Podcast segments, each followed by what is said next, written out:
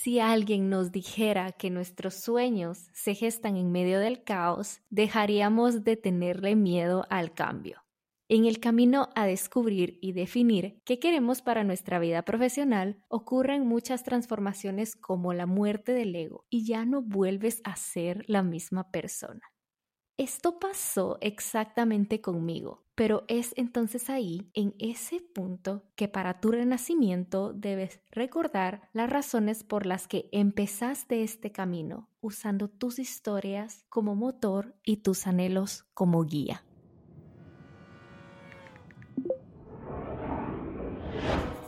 Hola, soy Soraya.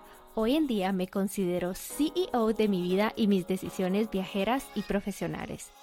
Estoy obsesionada con el mundo y sus posibilidades. Por esa razón, quiero enseñarte todo lo que la vida generosa y abundante me ha dado en este camino, al tomar decisiones en un mapa, pero del que fui formando mi propio camino y me he llenado de gran aprendizaje. Se trata del viaje y no del destino final, ¿no crees? Hoy te doy la bienvenida a un episodio más de mi podcast CEO Nómada Digital mi objetivo es inspirarte y brindarte recursos aplicables para que inicies tu ruta nómada digital profesional y que pases a ser CEO de tu vida. Antes de empezar este viaje tú y yo, creo importante contarte de dónde vengo y sobre mi proceso, para que te des cuenta de que el cambio no pasa fácil de la noche a la mañana, sino hasta cuando decidimos dejar miedos etiquetas y empezamos verdaderamente a tomar acción. Esta historia inicia cuando yo era muy pequeña, mis padres trabajaban bastante, así que pasé muchos días con mi abuelita Blanca. Yo siempre la llamaba Ita. Mi Ita viajaba mucho, mucho, mucho. Viajaba principalmente a Estados Unidos, siempre a visitar a una de sus hijas y cuando regresaba luego de tres o seis meses, venía con tantas historias. Ella tal vez no lo supo, pero fue una gran inspiración en mi vida en muchísimos aspectos. Yo solo pensaba, wow, quiero escuchar cada detalle porque la manera en que ella lo contaba era simplemente muy mágico. Era como si me hubiera llevado a cada uno de sus viajes los hubiera compartido con ella. Yo bromeaba mucho con ella que si me podía ir en su maleta que no tomaba mucho espacio. Esos momentos se volvieron parte de mi ADN. Yo empezaba a obsesionarme cada vez que ella volvía de sus viajes y me empezaba a contar sus historias. Quiero hacer un pequeño paréntesis acá de mi vida actual. Mi Ita perdió la memoria durante la pandemia. Me encantaría poder mostrarle todos los últimos viajes que he hecho pero solo quiero agradecerle a la vida por haberme dado una persona tan increíble que me marcó por siempre. Quiero celebrar la vida de mi Ita, mi viajera favorita.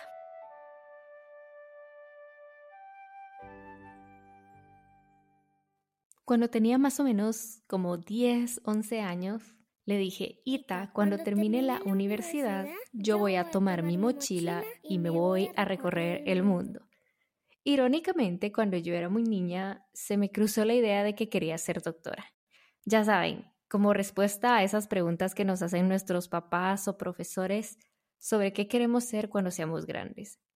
La idea se me quitó bastante rápido cuando me di cuenta que simplemente ver sangre o, por ejemplo, ver a alguien vomitar me revolvía el estómago. Simplemente tengo un estómago para nada dedicado a la vocación de medicina. No sé qué más estaba pensando en ese momento. Pero ¿por qué te cuento esto? La verdad es que hoy en día, mirándolo con una perspectiva, concluyo que definitivamente el mundo es sumamente cambiante y que podemos tener unas ideas, pero no es cierto que vamos a estar con ellas toda la vida, ¿cierto? Te voy a contar hoy de manera más cercana, más personal, un poquito de quién yo soy para que no lo asumas. He trabajado desde los 18 años. Mucha gente, sobre todo en redes sociales, por alguna razón, asume que yo vengo de una familia de dinero o que mi padre me pagó todo y que gracias a eso me lo he pasado viajando desde muy jovencito. La verdad es que siempre me he pagado todo con muchísimo esfuerzo, con muchísima dedicación y mucho sacrificio.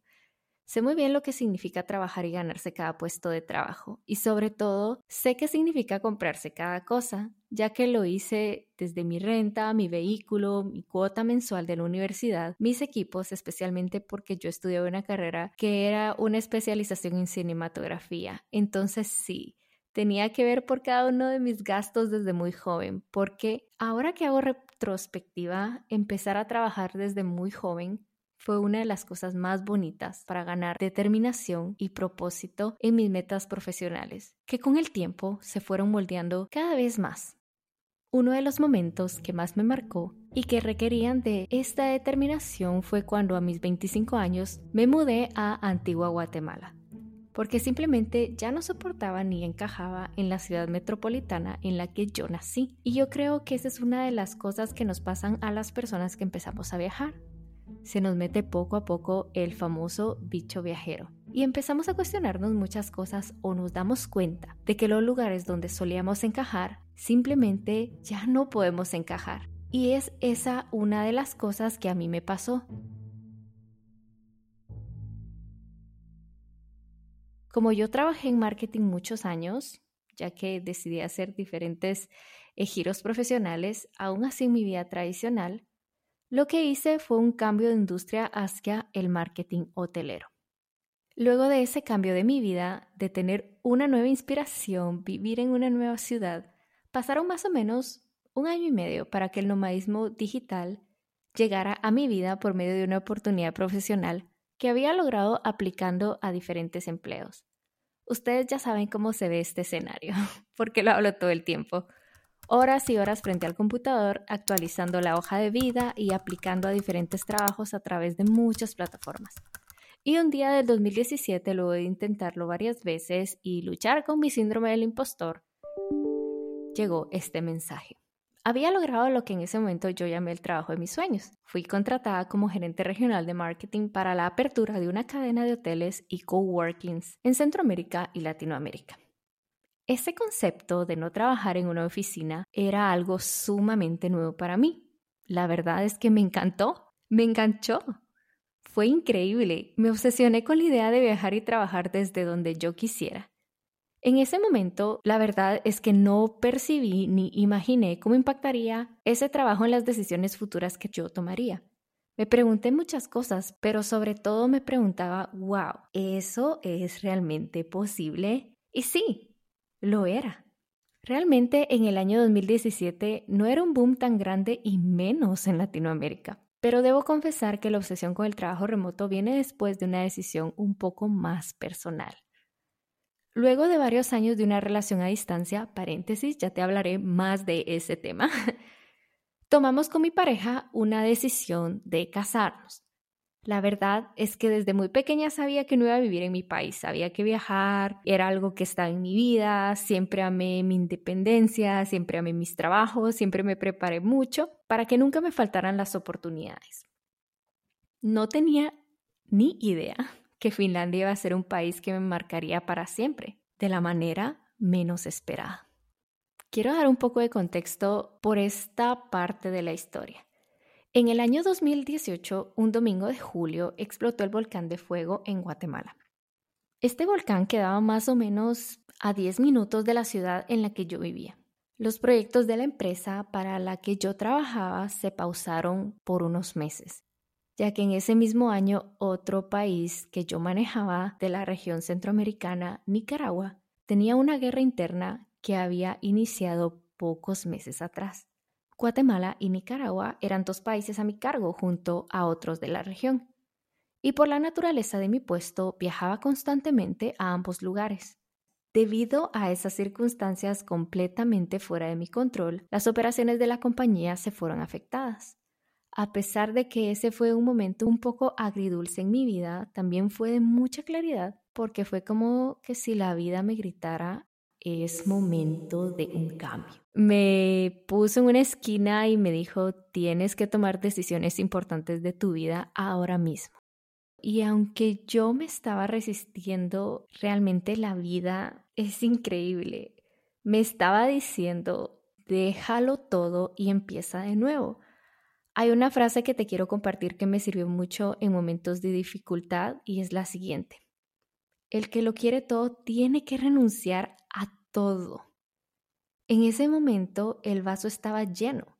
No había espacio para nuevas oportunidades. Tampoco había espacio para nuevas experiencias. No había espacio para el cambio que estaba buscando. Necesitaba vaciarlo para llenarlo nuevamente con aquello que quería. Sentía como una vocecita muy internamente me decía, Soraya, acabas de terminar con éxito la universidad, has crecido profesionalmente, logrando escalar puestos bastante interesantes, has ahorrado por mucho tiempo y llevas seis años en una relación a distancia.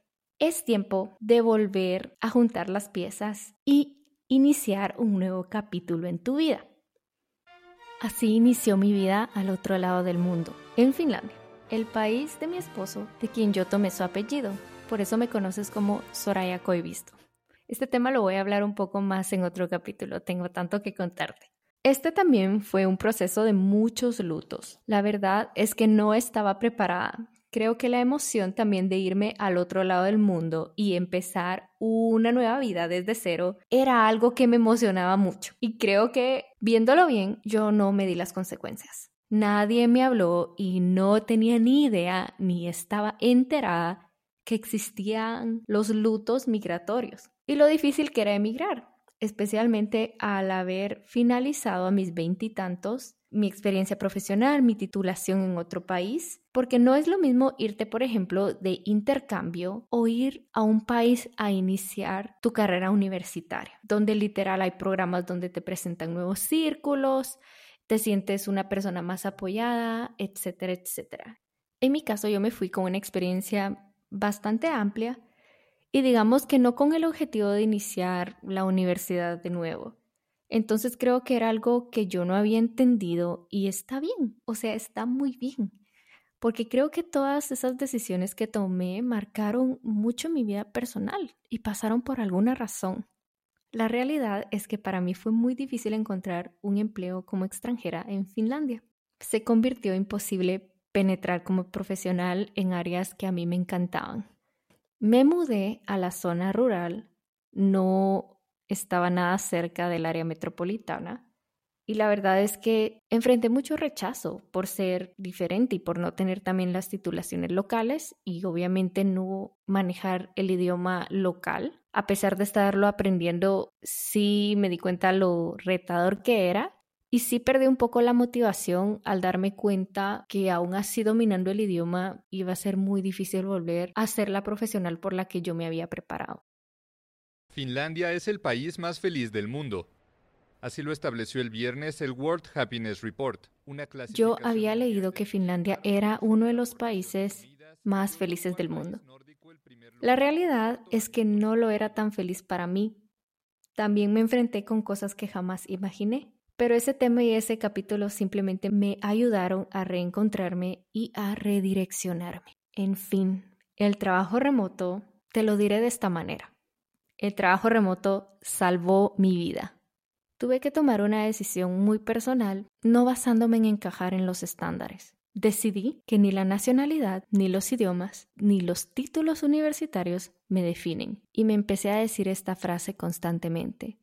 Soy un mundo de posibilidades. Fue entonces en ese año que decidí crear Viajeras Nómadas Digitales. Este proyecto inició con viajes y trabajo remoto. Simplemente pensé que seguramente hay más mujeres por ahí como yo, que tiene que haber más personas que estén un poco más conectadas con esta realidad que en ese momento no tenía mucho sentido para mí. Con el tiempo, mientras yo me encontraba trabajando en remoto y sucesivamente también tomaba proyectos freelancer, mientras estaba ayudando a otras mujeres a conseguir oportunidades profesionales geográficas, realmente andaba divagando en un vaivén de cosas eh, que me redireccionaron en el año 2019. ¿Qué pasó después? Nunca esperé que una pandemia llegaría y fue ahí cuando decidí reconocer mi valor y lo que verdaderamente podía aportar de manera más formal en la vida de otras personas con mi experiencia y con mi visión de este estilo de vida profesional sin barreras geográficas. Hasta ahora he aprendido que la muerte de mi ego profesional ha sido un proceso fundamental para avanzar en este mundo remoto, ya que tuve que aprender y desaprender muchas cosas de la modalidad de trabajo presencial. Yo me repetía muchas veces el mismo speech. Pero ¿cómo es posible si tengo 10 años de experiencia profesional? Tengo titulaciones, tengo esto, esto, esto, esto. Entonces también fue un proceso personal y profesional a la misma vez. Me di cuenta que la vida da muchas vueltas. El trabajo remoto salvó mi vida cuando yo me encontraba en un momento profesional muy oscuro y que el ámbito profesional siempre fue muy muy importante para mí. El nomadismo digital para mí no es una vanidad, es una necesidad. Y esto no es únicamente para unas personas o para unos cuantos. Yo te quiero demostrar que es completamente posible sin importar tu contexto. Y este es el objetivo de este podcast, que tú aprendas que esto no es solo para unas personas o que solo algunas personas tienen acceso. Mi sueño es ofrecer las herramientas necesarias a todas aquellas mujeres hispanohablantes y talentosas. Y hoy en día también a los chicos que yo sé que me están escuchando, que desean hacer una transición de un estilo de vida tradicional con un trabajo de oficina a un estilo de vida como viajera o viajero nómada digital.